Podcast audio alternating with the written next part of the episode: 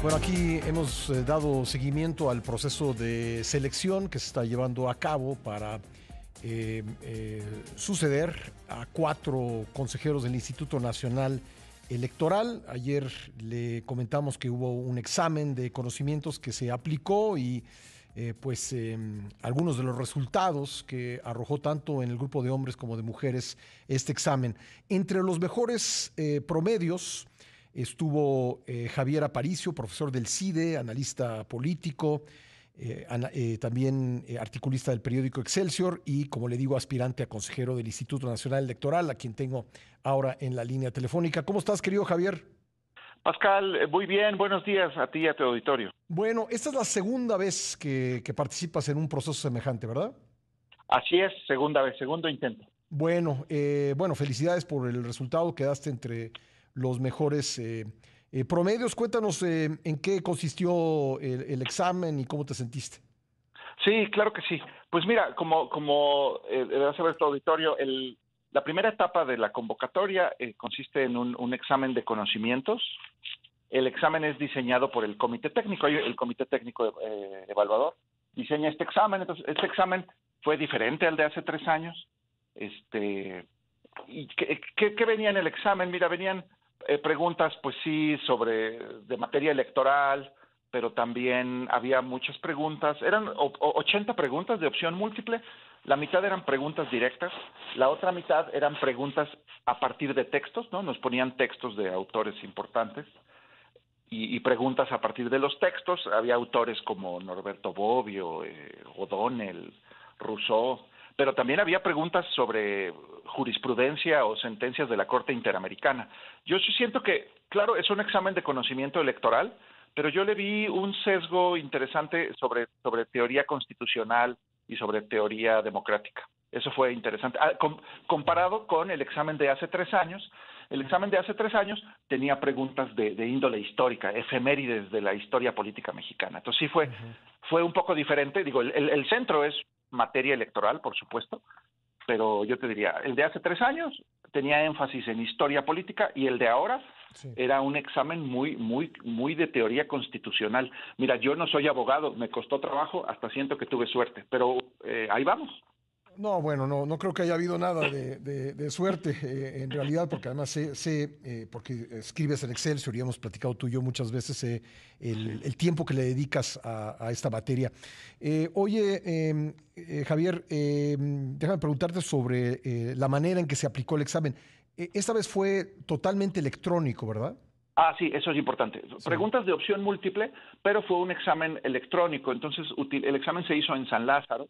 Nos, sentaron en, diferentes curules. Y entonces, las curules de San Lázaro tienen, tienen tablets, unas iPads. Yo nunca había usado. Eh, eh, y bueno, entonces teníamos un usuario, una contraseña. estábamos conectados a la red de Internet del, Congreso. Y desde ahí contestábamos el examen. Este, era una, una plataforma muy amable. O sea, podías regresar cambiar tus respuestas, este, ponerle banderita de tengo dudas. Incluso antes de, antes de finalizar el examen podías verificar todas tus respuestas. Yo me di tiempo de hacerlo. Y, el comité, algo que debe reconocerse, el esfuerzo de transparencia del comité. El, día de ayer, todos los aspirantes pudimos revisar nuestro examen. Yo, yo ayer vi mi examen, vi mis respuestas, vi mis errores y tuve la oportunidad de, de pedir revisión. No lo hice, pero pero podía haberlo hecho. ¿Estabas este, conforme con, Estoy conforme, sí, sí, sí, Entonces, por eso el, por eso el comité hoy, hoy va a anunciar la lista definitiva, porque pues a lo mejor alguien pudo haber manifestado, no sé, alguna ambigüedad en alguna pregunta y, ya, ¿no? Este, yo ayer vi, mis errores, porque también hay que aprender de, los errores y estoy conforme con mi calificación. De repente también ah, hubo, fíjate que el arranque del examen sí nos llevó unos 15 minutos, pues en lo que aprendíamos a usar la plataforma y la contraseña. De repente se iba la señal del Wi-Fi, pero, pero a los pocos segundos refrescabas la pantalla y regresabas a la misma pregunta en la que estabas. Yo siento que la plataforma fue, fue robusta y ayer, ayer que vi mi examen, eh, me quedó claro que, que, que es un que pues que hay los adecuados controles de calidad en el examen. Reconozco que la, siguiente pregunta que te quiero hacer es difícil de, contestar, pero, pero por la discusión pública, pues estoy obligado a preguntarte. ¿Tú, ¿Tú crees en la posibilidad de mano negra en la aplicación de ese examen? Ah, a ver, no, lo descartaría, pero yo lo que te diría es, eh, pues como mira, como, aspirante, pues uno entra de buena fe. Yo estoy participando de buena fe. Todos los participantes eh, firmamos una carta en la que estamos de acuerdo en la convocatoria, en las bases, en las decisiones del comité.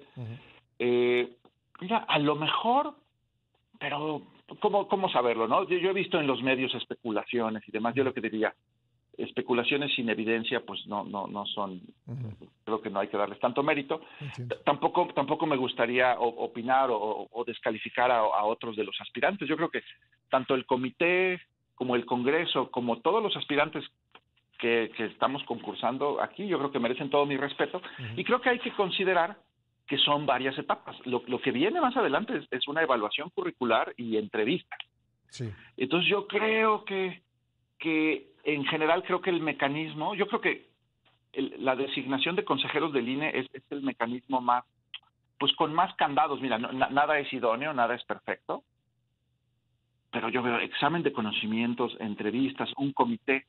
Eh, este escrutinio, pues creo que no lo tienen ni para la Suprema Corte, ¿eh, Pascal? Es curioso. Pues evidentemente sí, querido Javier, a juzgar por una historia eh, que hemos conocido recientemente. Oye, eh, entonces, em, pues tú aspiras a estar en alguna de las quintetas que se van a formar. Eh, ya sabemos que el oficialismo no, no, tiene muchas ganas de negociar la mayoría calificada que se requiere y que esto a lo mejor va a acabar en una, en una tómbola. ¿Te parece un, un, destino, digo, yo sé que es legalmente contemplado cuando no hay acuerdos, pero ¿te parece la tómbola una forma eh, idónea de, designar a los eh, que van a ser los cuatro nuevos consejeros? Sí, mira, mira, qué, buena esta pregunta creo que es, muy importante, porque como dices, el, mecanismo de resolver esto por insaculación o por sorteo o tómbola está en la Constitución. Eh, yo, yo, yo, yo lo diría así, yo creo que es muy importante para, para el INE y para la calidad de nuestra democracia y, de las próximas, la confiabilidad de las próximas elecciones, es muy importante que contemos con, un consejo confiable, que, que, la, que la designación de consejeros tenga el mayor consenso posible. Hace tres años yo no resulté ganador, pero tengo la mejor de las opiniones de, de quienes llegaron, y si revisan la designación de hace tres años, tuvo el mayor nivel de consenso de los últimos 10 años, ¿eh? o sea, sí fue eh, una mayoría muy amplia la que designó a los cuatro consejeros que están hoy en el INE. Ojalá se pueda mantener ese nivel de consenso. Es, es muy importante para la credibilidad del árbitro. Recordemos lo que pasó en 2003, cuando quienes hoy gobiernan se quejaron de que no fueron eh, escuchados en la designación de consejeros. Entonces yo digo, ojalá que se logre eso, yo sé que los ánimos están caldeados, el debate público está muy polarizado, el propio gobierno ha manifestado poca disposición a, negociar, pero bueno, yo ojalá, ojalá que, sí se logre. Ahora, si no se logra, está el mecanismo de la insaculación. Yo ahí lo que diría es, los sorteos y las tómbolas tienen ciertas virtudes siempre y cuando las quintetas contengan pues a perfiles idóneos. Si hay buenos perfiles en las quintetas y lo quieren someter a un sorteo, pues bueno, puede ser, pero, pero entonces ahí tenemos que tener eh, mucha confianza, tendríamos que ver eh, que se integren bien las quintetas, ¿no? Si las quintetas son confiables, pues que se sortee. Pero mira, yo no quisiera, digo, eso es lo, esa es la responsabilidad del comité técnico, armar las quintetas. Yo, yo lo que espero como es, es, ser tratado con la misma vara que todos los demás aspirantes, ¿no? Pues incluso dejando de lado la calificación. Hay muy buenos perfiles que no les fue, muy buenos perfiles en la materia electoral, que no les fue muy bien en el examen. Yo sí quisiera mencionar, hay un margen de error en estas cosas. O sea, eh, por ejemplo, este examen tenía muchas preguntas de materia constitucional, no tantas de la, de la ley electoral propiamente dicha. Bueno, eso pues tiene ganadores y perdedores, pero por eso viene una etapa de evaluación curricular y yo esperaría que todos, o sea, los que están arriba de mí y los que están abajo de mí, que, seamos evaluados eh, de manera imparcial eh, y con la misma vara. Pues lo seguiremos con atención, Javier, y te agradezco mucho estos minutos. Felicidades nuevamente por el buen resultado que tuviste en el examen.